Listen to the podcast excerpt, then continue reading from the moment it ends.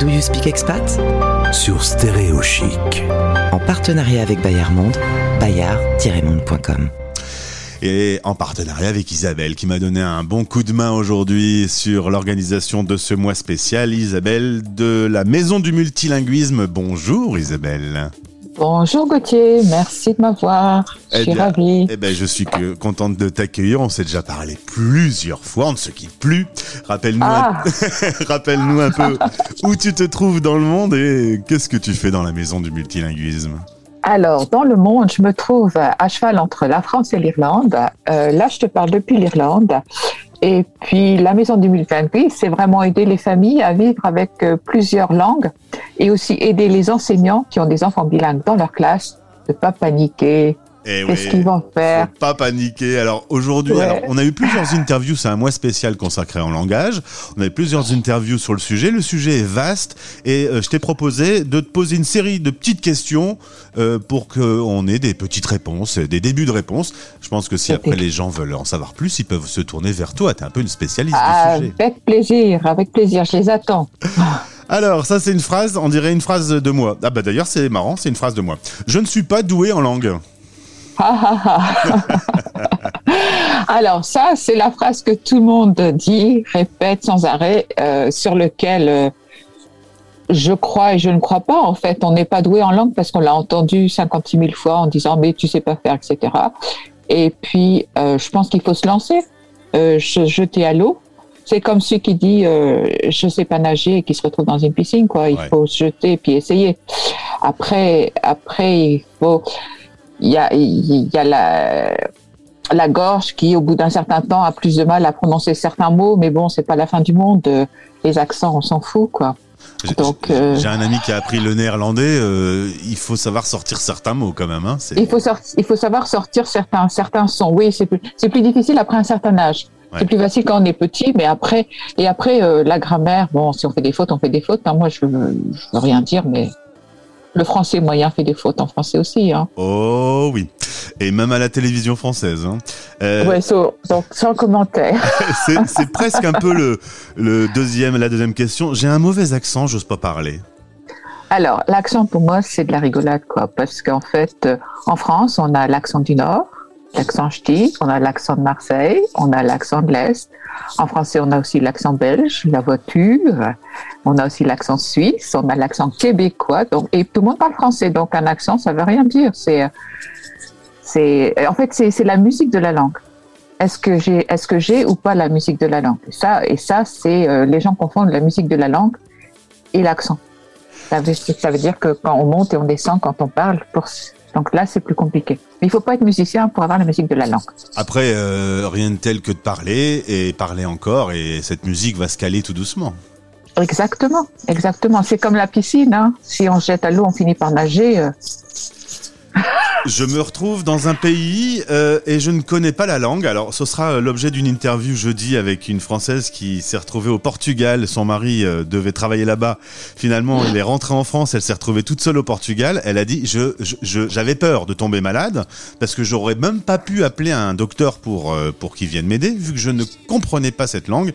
Qu'est-ce qu'on fait quand on est dans cette situation? Alors là, c'est pas. Alors quand on arrive à l'étranger et bon, alors la situation de la personne malade à l'étranger, les ambassades de France, c'est leur boulot.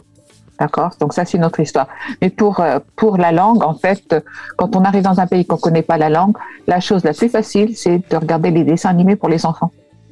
Parce que euh, c'est euh, je mets mes bottes et on voit le petit le, le gamin mettre ses bottes, j'enfile mon truc, je dis bonjour à maman, je mange je mange ma crêpe, etc. Donc ça, c'est vocabulaire simple et facile. Donc ça, pour la langue, c'est là qu'on commence à, à la- à l'acquérir rapidement, euh, lire des les enfants, et puis se jeter à l'eau, euh, faire ses courses en disant, euh, en montrant du doigt, et puis le, le commerçant est toujours bien content de dire, d'expliquer, de donner un mot, etc.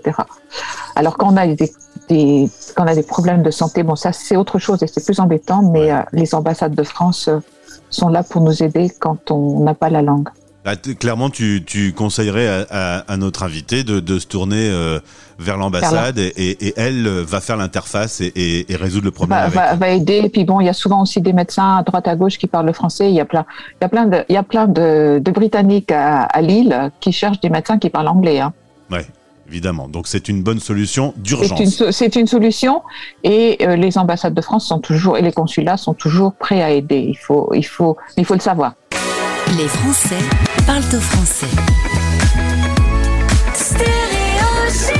L'interview. Toujours avec Isabelle, la maison du multilinguisme. Allez faire un tour sur son site ou sur son Instagram. Les liens sont dans ce podcast. Et on a quelques petites questions à l'arrache. Est-ce que tu peux nous aider, s'il te plaît, Isabelle? Euh, Aider mes enfants en expatriation, euh, je veux bien, mais je comprends même pas ce que demande la maîtresse. Alors, quand on est en expatriation, il y a deux choix. Soit on les a mis dans une école française, donc on comprend la maîtresse. On les a mis dans une école locale et on a un peu plus de mal. Mais dans ce cas-là, euh, il y a toujours des solutions. D'abord, on n'est pas obligé de faire les devoirs dans la langue locale. On peut les faire en français. Ouais, des, maths, ne des maths, ça peut se faire. Ouais, ouais, des maths, ça Oui, peut se faire. mais même, mais même, à part, à part la lecture, à part les devoirs de lecture, ça se fait, euh, ça se peut se faire en français. Euh, la géographie, c'est de la géographie. Hein. Euh. Les frontières, elles sont toujours les mêmes, enfin, entre guillemets. Et euh, après, pour pas, quand on comprend pas la maîtresse, il y a deux solutions. Soit on prend un interprète. On ne demande jamais à son enfant de faire l'interprète entre soi et la maîtresse. Ah ouais. Jamais. Jamais, jamais, jamais. C'est pas son boulot. D'accord. C'est pas son boulot chaque- et ça va pas le perturber. Hmm. Chacun sa place. Euh, donc il faut trouver quelqu'un d'autre qui veut bien aider avec un interprète ou euh, bon aussi prendre euh, quelqu'un qui connaît les langues, etc. C'est la meilleure solution. Et pour aider pour les devoirs, on peut aussi euh, une babysitter, enfin des, des gens. Il y, a, il y a toujours des jeunes, il y a toujours des étudiants qui seraient ravis d'aider les enfants Hmm. et qui seraient un peu d'argent de poche. Euh, mais ne jamais demander à l'enfant de traduire entre la maîtresse et soi. Jamais. Mon enfant parle la langue locale et petit à petit, il perd ses notions de français. Ah, ça arrive. Ça arrive. Le tout, c'est de continuer à parler français parce qu'il va continuer à l'entendre. Euh, il existe dans pas mal de pays des petites, euh, des petites écoles flammes qui permettent aussi de- aux enfants de continuer à parler français et puis de continuer à l'entendre et à le pratiquer avec d'autres. Euh, et puis on peut lui proposer, on peut lui proposer Skype avec mamie. Ah ouais? Bah ouais, garder le contact avec la langue garder française. contact ouais. avec mamie, avec les cousins. Il y a plein, il y a plein de petits trucs où on peut faire sur sur Skype ou avec les cousins. On peut faire. Il y a des jeux, il y a des jeux qu'on peut faire. Il y a des, il y a, il y a des tas de trucs. Donc c'est assez chouette. Euh, donc il, il va le, il va le perdre sans le perdre euh, parce qu'il va toujours l'entendre s'il continue à le parler. Ouais. Il va toujours l'entendre. Donc ça c'est important. Et puis aussi, bah, mettre du français partout. La télévision, si, la, si vous lui avez donné un téléphone portable, bah, mettez-le en français plutôt qu'en langue locale Et ouais, ouais. Euh, la télévision, mettez, euh, mettez l'affichage dans la maison en français, mettez, enfin, il y y y a plein de petits, de petits trucs, mais ça dépend aussi en fonction de, de la famille. Et une visio avec les grands-parents. En plus, les grands-parents sont Les visios contents. avec les grands-parents, les grands-parents sont super contents, Bah ouais. euh, et puis voilà. Mais il faut jamais obliger, sinon après on a des réactions euh, inverses. J'ai appris l'anglais international. Est-ce qu'il est différent de l'anglais tout court? À l'anglais international, c'est celui que tout le monde parle, qui, euh, mélange l'anglais américain, australien, euh, britannique, euh, qui utilise euh, 56, 56 000 mots de moins que l'anglais britannique courant qu'on apprend à l'école, mais qui permet de se faire comprendre.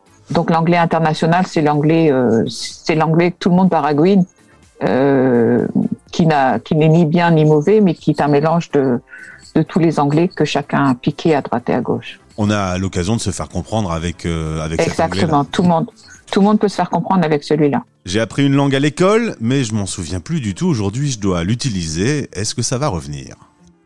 Euh, bien sûr que ça va revenir. En fait, euh, en fait, c'est comme un tiroir dans un bureau. Celui qu'on n'ouvre jamais, il suffit de le rouvrir, de le ranger, de le nettoyer. Isabelle, je veux bien qu'on essaye. J'ai fait allemand première langue. Honnêtement, Alors, non, c'est pas, c'est pas aussi, c'est pas aussi facile que ça. C'est pas aussi je facile veux que bien ça. ouvrir mon tiroir, mais alors, je suis pas sûr de trouver des, mots à l'intérieur.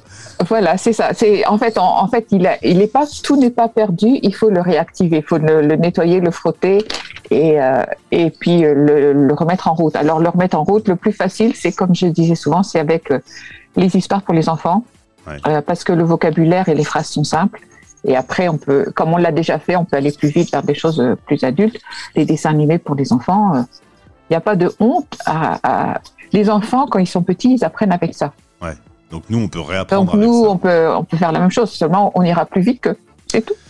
Merci Donc, euh, Isabelle. non, rien n'est perdu. Merci beaucoup d'avoir répondu à Ah, ces questions à la Avec volée. plaisir. Et euh, merci Gauthier. pour euh, ton coup de main également. Un certain nombre des invités de cette chronique, c'est toi qui me les as proposés. Ah, ben, avec plaisir. Si t'en veux d'autres, j'en ai. Eh bien, ce sera comme ça tout le mois sur l'antenne. Si vous avez des petits soucis en rapport avec le langage, le multilinguisme, n'hésitez pas à vous tourner sur le site stéréochic.fr. Le dossier s'étoffe de jour en jour. Merci, à bientôt. Merci Gauthier. Au revoir, bientôt. Do You Speak Expat? En partenariat avec Bayard Monde, abonner les enfants à nos magazines, c'est maintenir un lien avec la France, sa langue et sa culture. Do You Speak Expat? Sur Stéréo Chic.